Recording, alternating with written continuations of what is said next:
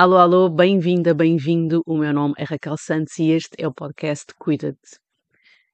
Hoje celebra-se o Dia Mundial da Saúde Mental e eu senti que, mais do que trazer algo muito estruturado do ponto de vista teórico, pensei que fosse mais útil trazer hum, a minha experiência profissional e, e pessoal também.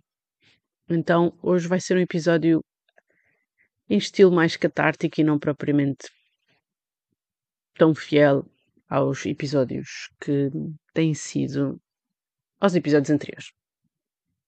Então,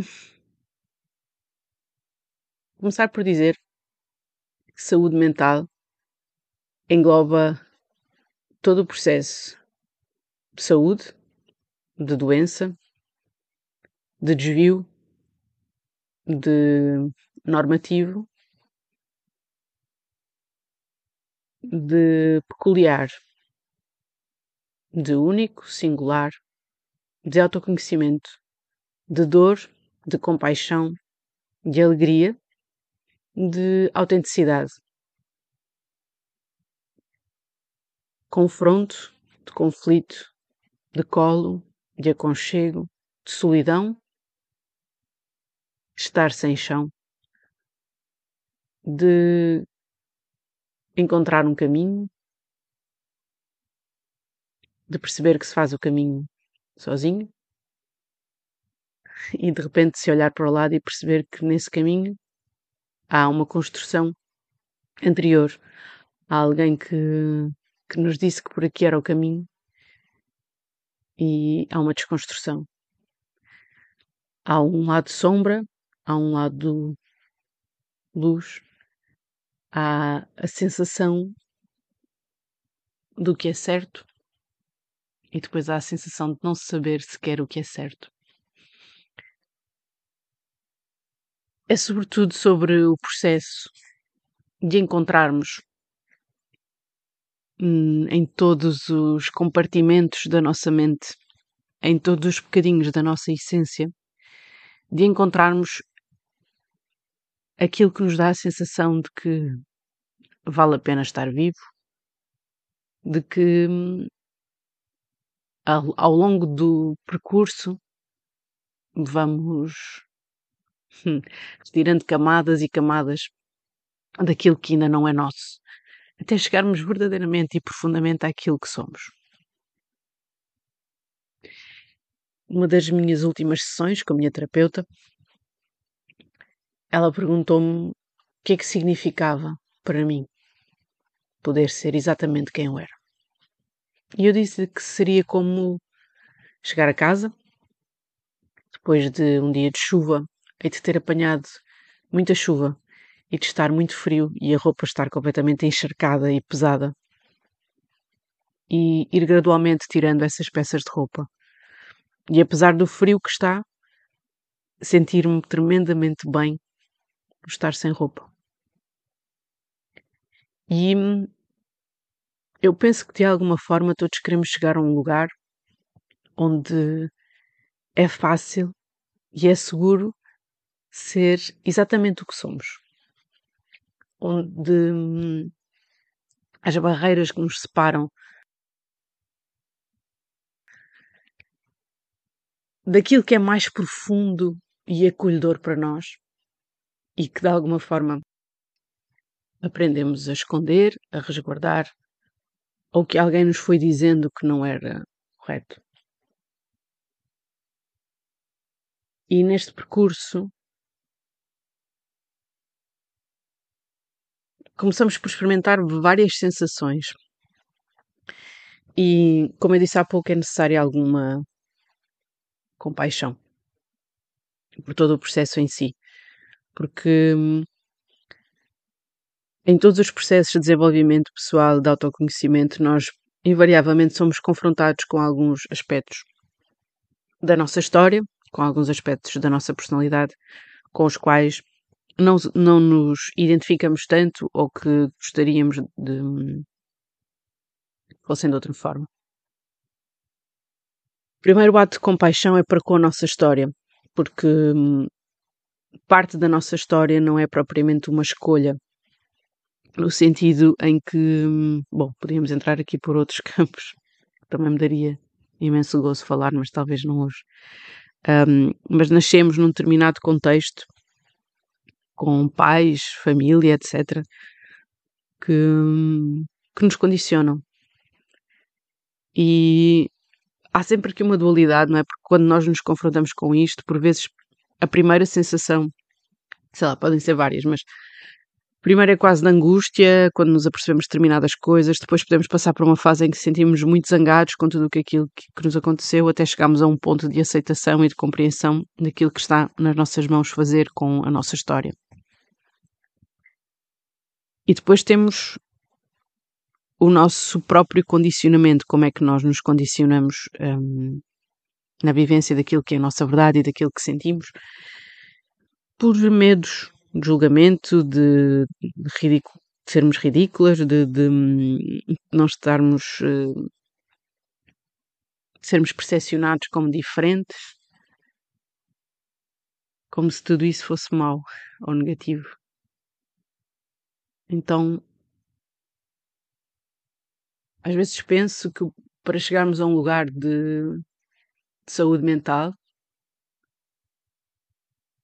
precisaríamos de primeiro de chegar a um lugar de. ou por outra. Que as duas coisas tinham que andar juntas. No outro dia estava no comboio e estava uma pessoa a cantar. Cantarolar, na verdade. Não era uma especial voz, mas a pessoa cantarolava. Né? E eu vi e senti olhares de julgamento de várias pessoas perante aquela pessoa. Em alguns. Aqueles comentários que não são ditos, não é? Mas que ficam presos no olhar. E eu pensei para comigo, provavelmente, bom, ou a pessoa está genuinamente feliz, ela teve a melhor noite da sua vida e vem a cantarolar, ou está numa profunda ansiedade e esta é a forma que ela tem de se acalmar, ou tantas outras coisas que me passaram como um acolhimento daquele comportamento e não propriamente como um julgamento. Então, eu sinto que, em parte, e apesar de ser altamente natural nós julgarmos, e aliás o episódio anterior foi precisamente sobre julgamento, eu penso que a saúde mental tem que andar de mãos dadas com atos de aceitação e de compaixão por nós e pelo outro. E de alguma forma, todos nós temos traços de personalidade, todos nós temos maneirismos, peculiaridades que, que aos olhos dos outros podem ser estranhas, diferentes, anormais.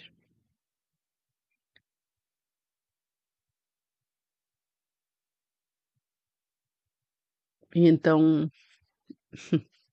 cuidar da saúde mental passa essencialmente por primeiro conseguirmos acolher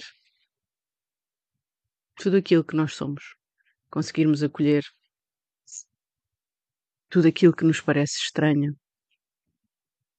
tudo aquilo que nos parece diferente e compreender o que é que isso acontece, o que é que isso se manifesta dessa forma, quem é que nós somos sendo assim. E talvez aí consigamos chegar a um ponto em que podemos olhar para a saúde mental do ponto de vista da compreensão do que é que é o ser humano, do que é que realmente as pessoas são feitas, porque somos todos diferentes, né? Um... E é isso. Então, penso que a saúde mental é o tópico talvez mais estrutural, estruturante de, da nossa vida, cuidarmos da nossa saúde mental. E isso pode significar tantas coisas para cada um de nós. Mas penso que a principal é efetivamente olharmos para a nossa diferença enquanto pessoa, enquanto ser humano, e compreendermos o que é que para nós faria sentido para nos sentirmos bem com as nossas emoções, com os nossos pensamentos, com os nossos comportamentos, o que é que, o que, é que seria importante. E claro que tudo isto, obviamente, tem que estar naquilo em que acho que me ia arrepender do que ia dizer. Não sei bem como dizer isto, porque eu ia dizer que, que isto tinha, obviamente, tem que estar tudo minimamente inserido e estruturado numa sociedade, não é? Mas ao mesmo tempo a sociedade não é uma sociedade que acolha as diferenças ou, ou, ou, que, ou que seja tão fácil quanto isso, acolher as diferenças. Então eu penso que talvez seja esse equilíbrio entre hum, estarmos minimamente adaptados ou termos um termos sermos normativos, adaptativos naquilo que é a sociedade ao mesmo tempo que não nos deixamos engolir por ela, não é? E que nos conseguimos identificar uh, com partes da nossa essência que são altamente únicas. Talvez o, pod, o episódio de hoje seja para ouvir em velocidade a mais, né? se conseguirem apressar a isso, porque realmente todo, todo, todo o meu processo de pensamento hoje está um bocadinho mais lento, porque estou, a, ou seja, não estruturei o episódio, estou a falar ao mesmo tempo que estou a pensar, então é, estou a pensar em voz alta, estou a pensar convosco e espero que estejam também a pensar por vocês comigo. É isso. Que eu sinto, genuinamente, é que todos nós temos um, um dever, penso, para connosco próprios, de hum, mergulharmos nesta, nesta nossa essência, compreendermos partes dela, aceitarmos e negociarmos essa aceitação com algumas coisas que não conseguimos mudar e sermos altamente responsáveis por aquelas que conseguimos mudar, saber reescrever a nossa história, saber observar padrões, padrões de comportamento e como é que os podemos alterar, aprender a gerir e a explorar de forma correta as nossas emoções, ter compaixão pelas pessoas que estão à nossa volta e que provavelmente não conseguem fazer melhor, ao mesmo tempo que aprendemos a impor limites para que o pior delas não nos afete. Então, este equilíbrio, esta, este encontrar do ponto repousado, como se costuma dizer, que é tão desafiante, mas tão necessário. Espero por ti no próximo episódio e até lá, já sabes, para o teu bem, para a tua saúde mental, cuida-te.